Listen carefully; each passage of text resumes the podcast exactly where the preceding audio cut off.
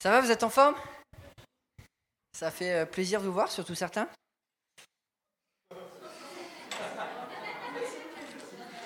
C'est bon, il y, en a, quand même qui, sont rêvés, c'est bien. Ouais, c'est génial quand même. Commencer, une nouvelle église, c'est absolument génial. Absolument génial. Et prions, prions, prions que Dieu fasse quelque chose sur cette colline, que ce soit une lumière sur la colline, comme on le prie, comme on le souhaite et que ça fasse la différence pour l'évangile. Sans plus tarder, laissons la parole à Sigmund Freud. Le père de la psychologie moderne, qui, sur le sens de la vie, a dit quand on commence à se poser des questions sur le sens de la vie et de la mort, on est malade car tout ceci n'existe pas de façon objective. Bon, il était fidèle à sa, vision du monde.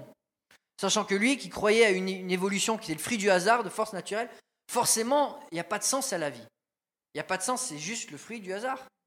Et du coup, il dit, ben, logiquement, dans ma vision du monde, la vie n'a pas de sens.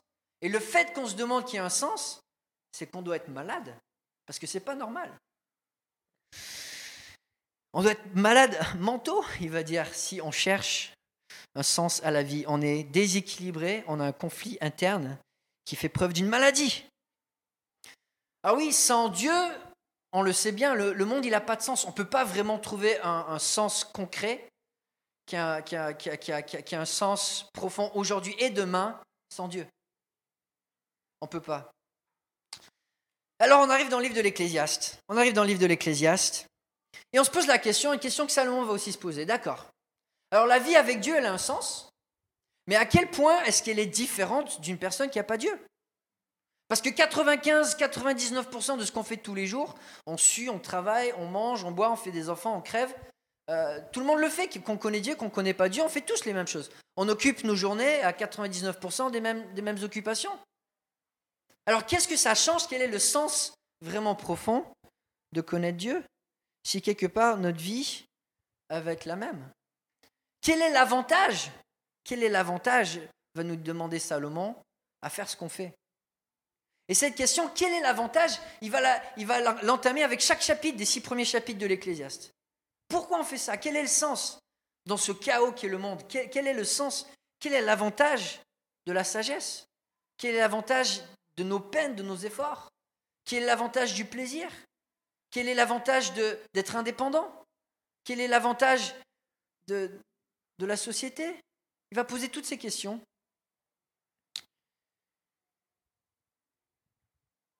C'est le livre de l'Ecclésiaste, le livre écrit par l'homme dans l'Ancien Testament qui était connu comme le plus sage de la terre.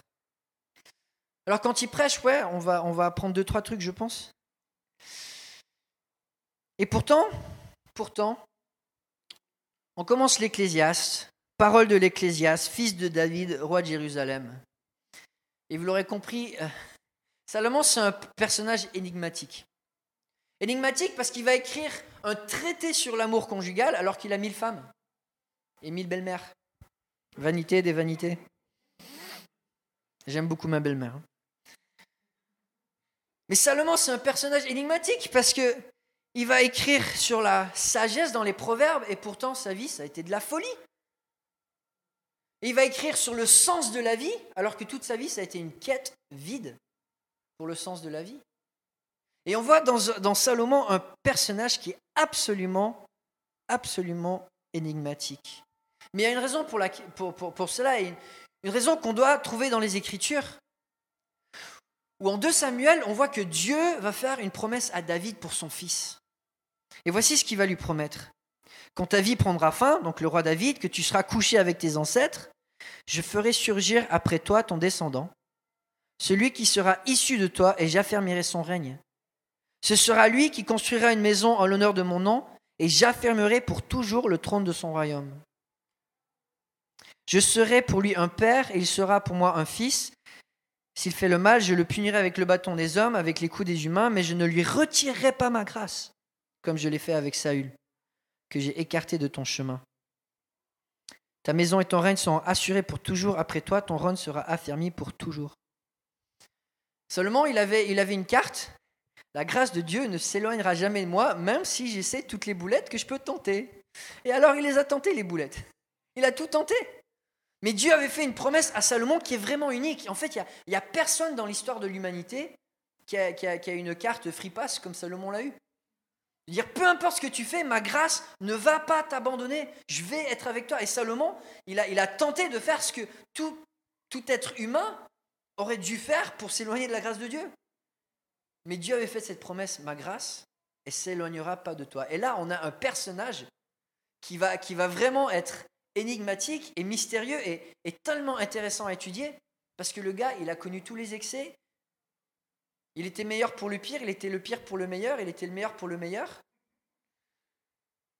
Et c'est ce qu'on voit dans le personnage de Salomon. Salomon, son nom, ça veut dire la paix, shalom. Et je ne sais pas s'il y a vraiment fait justice pendant sa vie. Et lorsqu'il évalue sa, vie, il va dire, ouais, je ne sais pas si j'ai connu la paix finalement. Il va commencer en disant Est-ce que toute cette peine en vaut la peine? C'est la première question qu'il va poser. On va regarder aujourd'hui des versets 1 à 11. On va voir le livre de l'Ecclésiaste, c'est un livre de questions. Ce n'est pas toujours un livre de réponses. Des fois, il aime bien laisser la porte ouverte, Salomon. Mais c'est un livre de questions. Et je vous invite simplement à le lire avec moi. Parole de l'Ecclésiaste, fils de David, roi à Jérusalem. Comble de l'inconsistance. D'ancienne version disait vanité des vanités, dit l'Ecclésiaste. Comble de l'inconsistance. Tout n'est que fumée. Quel avantage l'homme retire de toute la peine qu'il se donne sous le soleil? Une génération s'en va, une autre arrive, et la terre est toujours là. Le soleil se lève, le soleil se couche. Il soupire après l'endroit d'où il se lève de nouveau.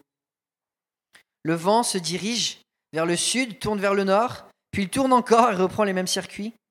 Tous les fleuves vont à la mer, mais la mer n'est pas remplie, et ils continuent d'aller vers leur destination. Tout est en mouvement, plus qu'on peut le dire. L'œil ne sera jamais rassasié de voir et l'oreille ne sera jamais remplie au point de ne plus pouvoir écouter. Ce qui a existé, c'est ce qui existera, et ce qui s'est fait, c'est ce qui se fera. Il n'y a rien de nouveau sous le soleil. Si l'on dit à propos de quelque chose, regarde ceci, c'est nouveau, en réalité cela existait déjà dans les siècles précédents. On ne se souvient pas de ce qui est ancien, et ce qui arrivera par la suite ne laissera pas de souvenir chez ceux qui vivront, vivront plus tard. Ouais, déprime. Ah, tu, commences fort, hein, la claque du matin, là, enfin, c'est l'après-midi, mais euh, ça donne envie de se lever. Hein. Vanité des vanités. Pourquoi est-ce qu'il écrit ça, Salomon? Est-ce qu'il est en colère? Est-ce qu'il te haït et il a envie que tu passes une mauvaise journée? Pourquoi est-ce qu'il écrit ces choses? Et ce qu'on voit avec Salomon, c'est que, en termes d'enseignant, moi je trouve Salomon c'est un génie. Parce que Salomon, c'est pas l'enseignement qui va dire moi je crois ça, donc toi tu crois ça. Salomon, c'est l'enseignant qui va faire poser des questions et faire réfléchir les gens. Il va les faire réfléchir pour qu'eux-mêmes arrivent à la bonne conclusion sans que ça soit forcé sur eux. Et ça, c'est du génie. Et Salomon, comme on va le voir dans le livre de l'Ecclésiaste, il va poser plein de questions. Il va poser plus d'une trentaine de questions. Des questions qui concernent tous les sujets de la vie. Enfin, c'est. Euh, des questions multiples qui, quelque part, nous font réfléchir. Et pas toujours en donnant des réponses. Paul va poser, enfin, euh, Salomon va poser cette question. Est-ce que le nouveau, ça existe? Est-ce qu'on peut ouvrir un cadeau et découvrir quelque chose de nouveau? Est-ce que ça existe vraiment, le nouveau? Il va dire, il va demander euh, la vraie sagesse. Qui c'est qui l'a définie? C'est quoi la sagesse? Il va poser des questions super profondes. Est-ce que les animaux vont au paradis? Est-ce que tu le sais si le souffle de l'animal monte ou il descend quand il est mort? Il répond pas. Mais pose la question. Si vous viviez 2000 ans, seriez-vous heureux? Il demande. Est-ce que vous seriez plus heureux si vous viviez 2000 ans? Vous pouvez répondre à cette question? Est-ce que ça vaut la peine d'être sage s'il n'y a personne qui vous écoute? Ah, Il provoque un peu, hein. What's next? Il pose la question, c'est quoi la suite? Qu'est-ce qui vient après moi? Qu'est-ce qui vient après toi? Qu'est-ce qui vient après nous? Tu peux y répondre? Est-ce que quelqu'un peut améliorer ou corriger ce que Dieu a créé? Bon, vous pouvez essayer. Est-ce qu'on sait vraiment si quelqu'un peut avoir le dernier mot dans une interprétation quelconque? Est-ce qu'on sait qu'il y a une autorité sur Terre, une personne qui aura toujours le dernier mot? Il va poser plein de questions comme ça qui nous font réfléchir. Et aujourd'hui, on va essayer de regarder une des questions qu'il pose. La première question qu'il pose. Quel est l'avantage de nos peines? Quel est l'avantage de faire des efforts? Quel est l'avantage de travailler? Vous revenez de vacances? Est-ce que vous êtes complètement libéré de fatigue? Notre vie, c'est quoi? C'est de la peine, va nous dire Salomon. Et ça sert à quoi? Ça sert à quoi? Il va nous donner quatre, quatre réalités de notre peine pour nous faire réfléchir. Il veut nous faire réfléchir. Et la première chose qu'il va dire, écoutez, les peines, le travail, les efforts, c'est ce qui définit, définit vos vies. C'est ce qui va définir vos vies.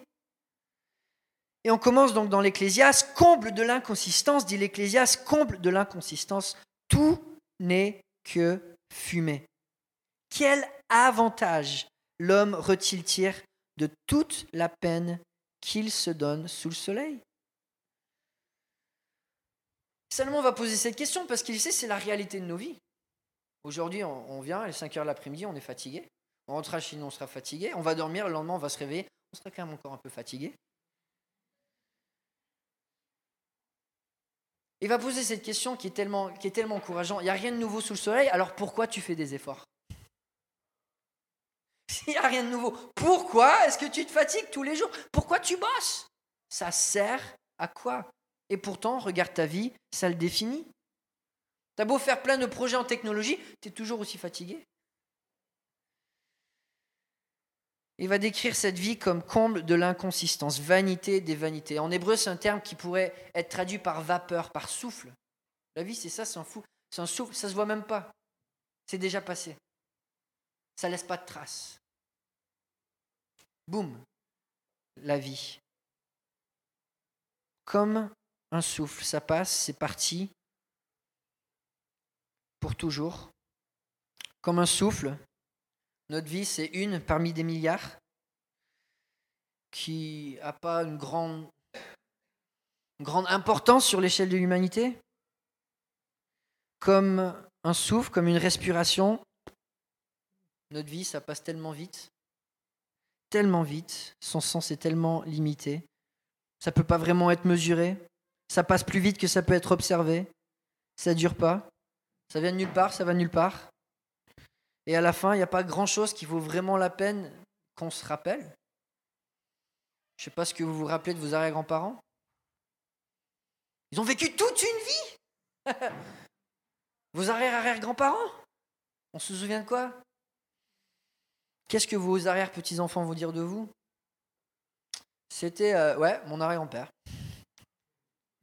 Vanité des vanités, tout est vanité. Tout. Tout passe comme une vapeur. Et sans Dieu, il n'y a rien qu'on peut faire qui va contribuer à changer ce monde, à l'améliorer. Et en nous-mêmes, on n'est rien. Ça passe tellement vite, on est poussière. On revient à la poussière. Alors il pose cette question, ouais, il y a de la vapeur, notre vie c'est une vapeur, ça vient, ça passe, c'est fini. Et pourtant, du soir au matin, on se lève et on trime. Pourquoi? Pourquoi est-ce que on bosse autant? Si on n'est rien, qu'on vient de rien, qu'on va nulle part, pourquoi est-ce qu'on s'obstine à travailler autant? Alors, dans son, dans son livre, il va donner cette, euh, cette réponse qui, euh, qui semble presque, presque fataliste. Il va dire il faut bosser parce que Dieu nous a fait comme ça. Il va dire Dieu nous a donné de bosser. Il a créé Adam pour bosser dans le jardin. C'était une bonne chose au début. Il a créé Adam pour s'occuper du jardin, entre autres, pour refléter sa gloire, mais Adam avait été créé pour travailler. On le voit, un des facteurs qui unifie toute l'humanité, c'est qu'on doit bosser. On doit tous bosser. Même si on a envie d'être paresseux et, profiter du système, on doit bosser pour que ça se mette en place. Du soir au matin, notre vie, notre vie entière, elle est définie par nos peines. Alors ça sert à quoi? Bonne question. Salomon, merci. Je me sens mieux déjà. Alors ça s'améliore. Nos, efforts, ça ne change rien. Sur les grandes forces qui gérent notre monde, une génération va, une autre arrive, la Terre, elle est toujours là, elle n'a pas bougé, elle n'a pas changé. Le soleil se lève, le soleil se couche, il soupire après l'endroit d'où il se lève de nouveau. Le vent se dirige vers le sud, tourne vers le nord, puis il tourne encore et reprend les mêmes circuits. Verset 7. Tous les fleuves vont à la mer, mais la mer n'est pas remplie, et ils continuent d'aller vers leur destination. Et montrer les, grandes forces de la nature qui nous dépassent de tellement en nous montrant que ouais, on est, on, est, on, est, on est tellement incapable de changer quoi que ce soit par rapport aux forces de la nature et, le monde et les forces qui gèrent les mouvements de ce monde. La terre, elle bouge pas, le soleil, il est toujours là, le vent, il fait ce qu'il veut, la mer, euh, voilà, elle fait ce qu'elle veut. On est, on est enfermé dans, dans, des frontières, dans des cadres, et de génération en génération, le cadre, il n'a pas changé. On n'a on pas, on on pas transcendé notre cadre, l'existence humaine, c'est toujours la même. Avec tous les efforts de toute l'humanité, l'existence humaine, c'est toujours la même. On mange, on boit, on bosse, on fait des enfants, on crève. Ça n'a pas changé. Les règles du jeu, on ne peut pas les changer. On ne peut pas changer les règles du jeu. On a une puissance limitée. On est dans un monde dont, les lois de la nature, les, les, lois qui régissent le monde sont tellement, tellement plus fortes que notre petite existence infime. On ne peut pas altérer les forces de la nature, toujours elles vont nous dépasser.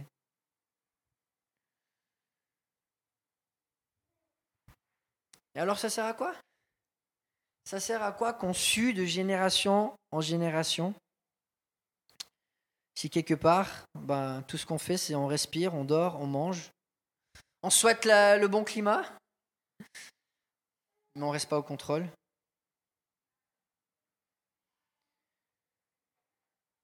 Et ça nous remet à notre place parce que même ces grandes entités de la nature qui sont tellement plus puissantes que nous, que nous on peut rien changer, ben eux non plus ils n'ont rien changé d'eux-mêmes.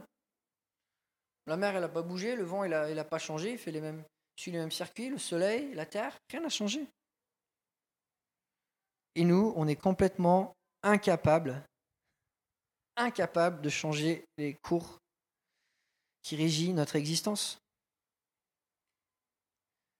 On continue l'encouragement. Euh, ça, c'était pour après. En plus, en plus, la vie, elle est quoi? Elle est fatigante. La vie, elle est fatigante. toutes nos peines.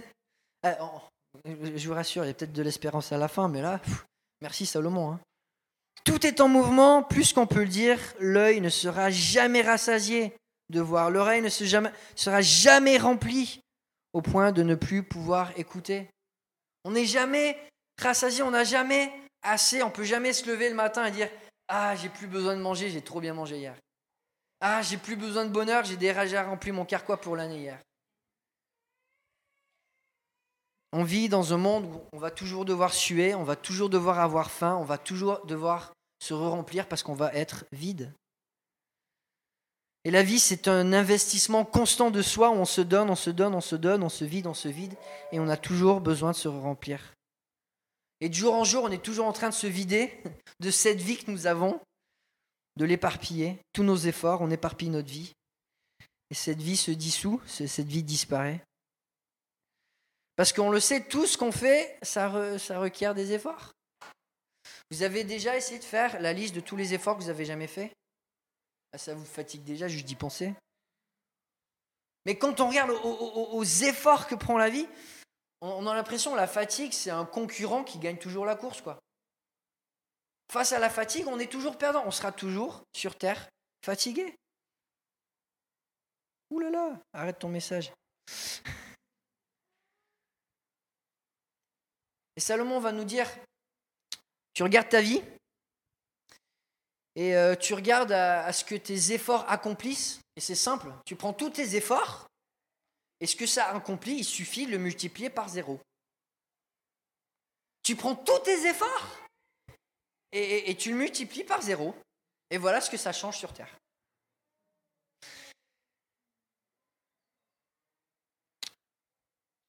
Il va écrire chapitre 5, versets 9 et 10. Celui qui aime l'argent n'en sera jamais rassasié. Celui qui aime les richesses n'en profitera pas. C'est aussi, ça aussi, c'est de la fumée.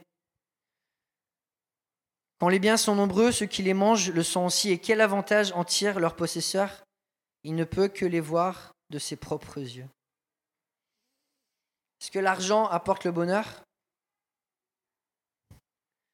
Seulement, lui, il en avait du moulin, il en avait du pognon.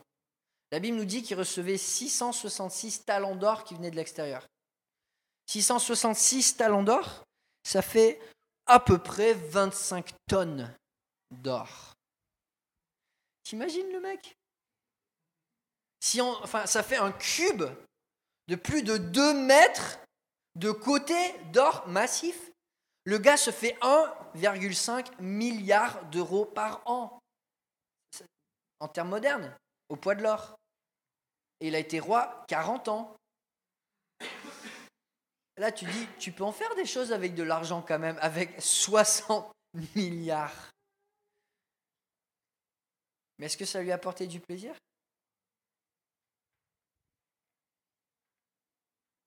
Alors oui, il a cherché dans le plaisir, il dit, j'ai rien refusé à mes yeux, tout ce qui réclamait. Je n'ai privé mon cœur d'aucune joie. En effet, mon cœur était réjoui par tout mon travail, car c'est là la part que j'en ai retirée.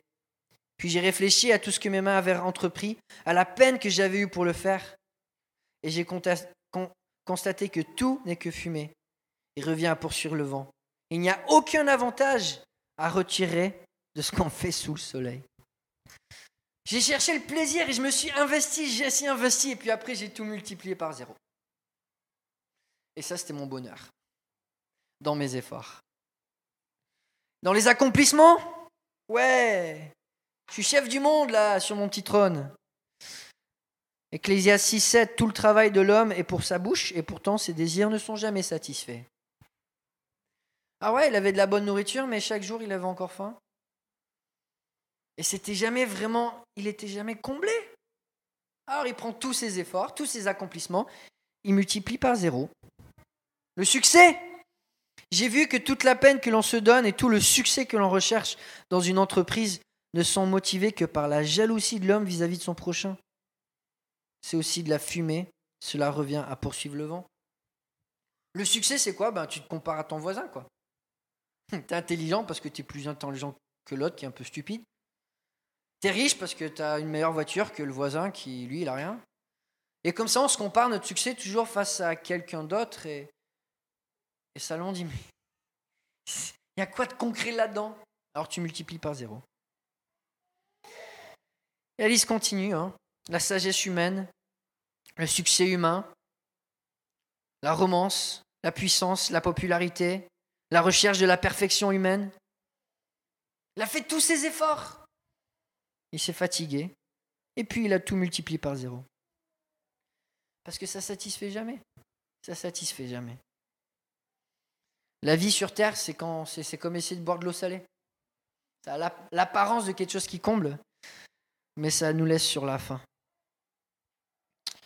Et pourtant, et pourtant, Salomon continue de dire, mais Dieu nous a fait comme ça. Il nous a fait pour travailler. Il nous a fait pour faire des efforts. Il nous a fait pour, quelque part, être vide constamment sans Dieu. Et sans Dieu, il continue avec cette dernière réalité, c'est que finalement nos peines sans Dieu, ben, elles n'ont pas de sens. Elles n'ont pas de sens. Parce qu'il n'y a rien de nouveau. Ce qui a existé, c'est ce qui existera, ce qui s'est fait, c'est ce qui se fera. Il n'y a rien de nouveau sous le soleil. Si l'on dit à propos de quelque chose, regarde ceci, c'est nouveau, en réalité, cela existait déjà dans les siècles précédents. On ne se souvient pas de ce qui est ancien, et ce qui arrivera par la suite ne laissera, ne laissera pas de souvenir chez ceux qui vivront plus tard. J'ai entendu l'histoire récemment de miniers dans la région de Rome qui, qui euh, cherchaient du gravier, donc se sont mis à creuser. Alors le chef de chantier a fait un signe en disant ne faites pas plein de trous partout, mais faites un trou au centre pour pouvoir ben, optimiser au maximum le site. Alors il creuse au milieu du site, et qu'est-ce qu'il retrouve?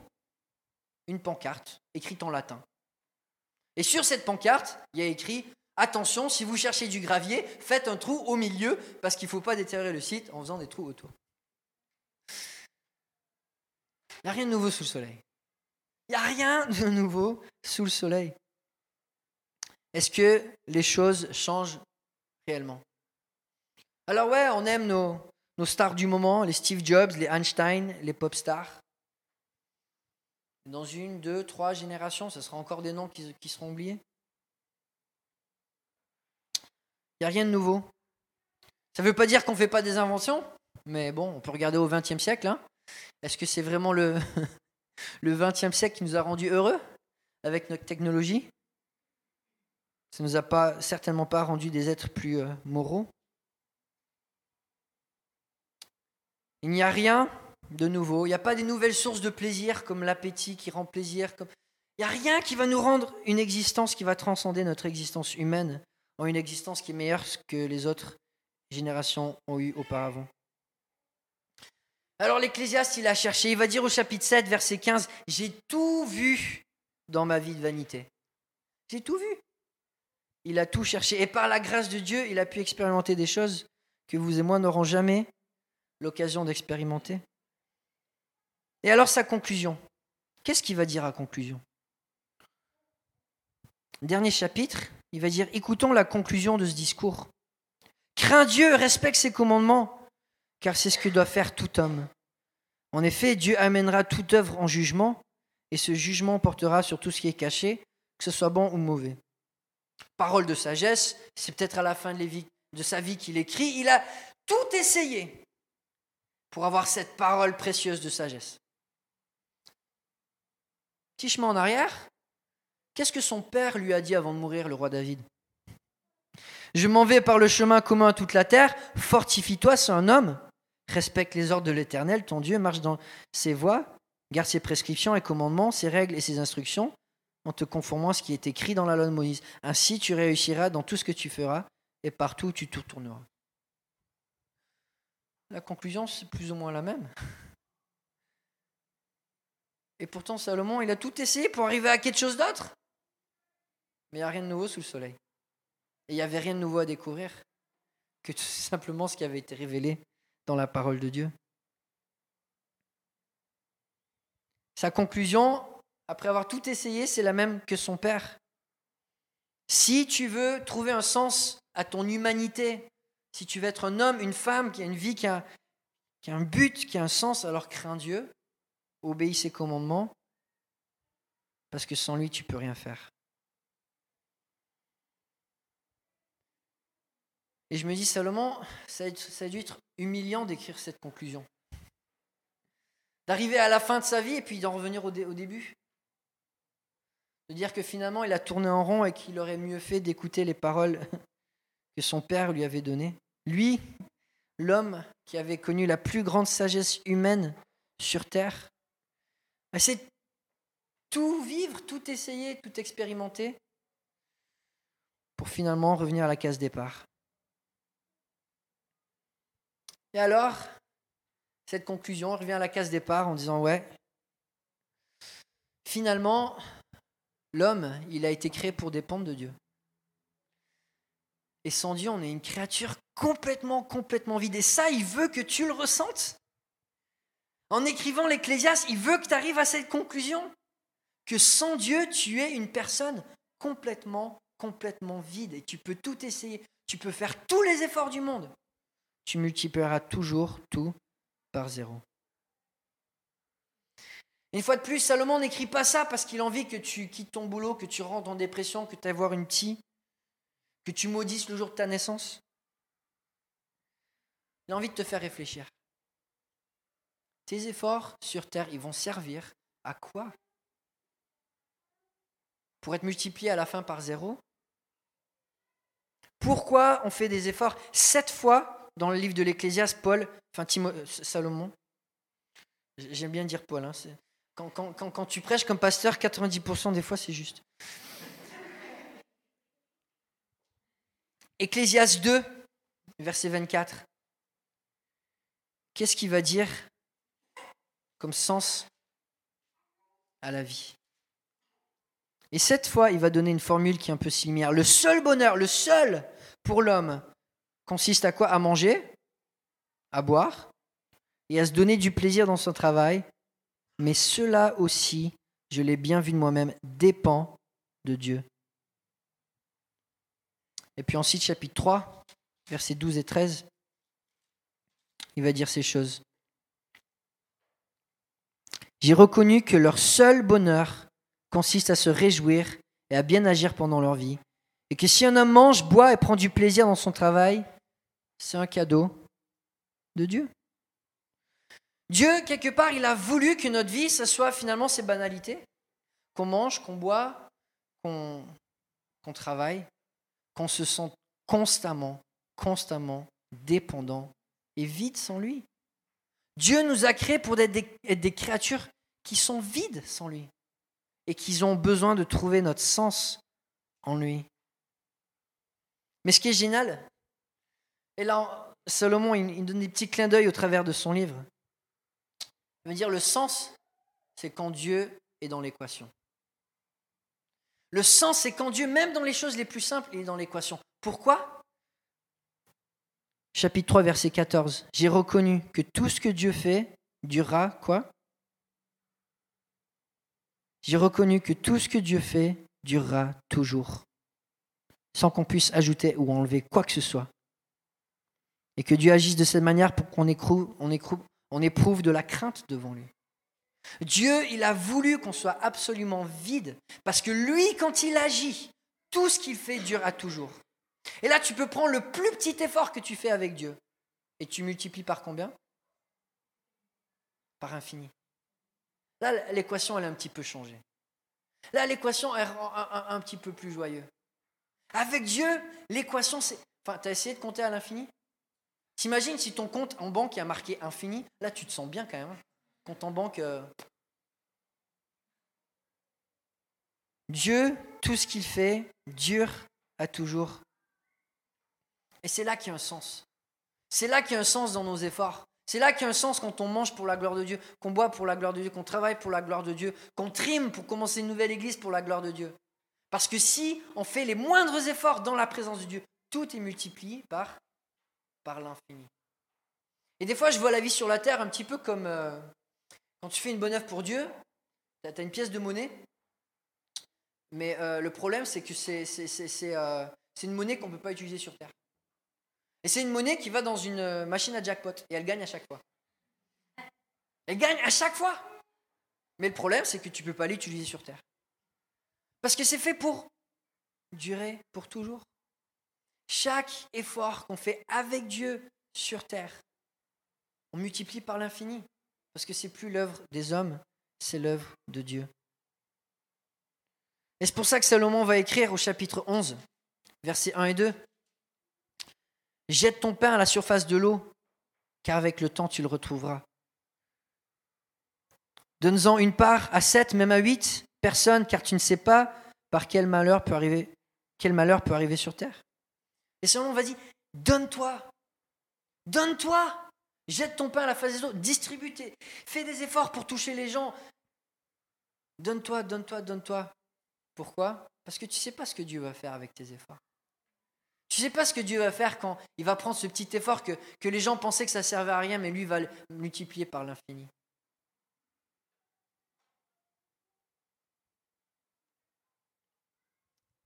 Alors la conclusion de Salomon, c'est ouais, la vie c'est fatigant, mais sois fatigué. La vie, c'est de la peine, mais sois en peine. Fais des efforts pour ce qui compte, fais des efforts avec Dieu. Parce que de toute façon, c'est notre héritage, c'est notre lot sur terre. On va avoir de la fatigue dans tout ce qu'on fait, même quand on part en vacances. Alors autant être fatigué pour des choses qui comptent. Autant avoir des peines qui vont compter. Autant travailler pour des choses qui vont être éternelles. Alors comme on l'a vu, hein, Salomon il nous fait réfléchir dans son livre. Il va à gauche, à droite, il, nous tourne dans tous les sens. Mais on le sait, la vie sans Dieu, elle n'a pas de sens. Et c'est pas basé sur le vrai bonheur, c'est pas basé sur nos œuvres, mais basé sur ses œuvres à lui. Et on va terminer ce, ce, temps de, partage en, célébrant la scène, en célébrant l'œuvre par excellence qui donne un sens à notre vie.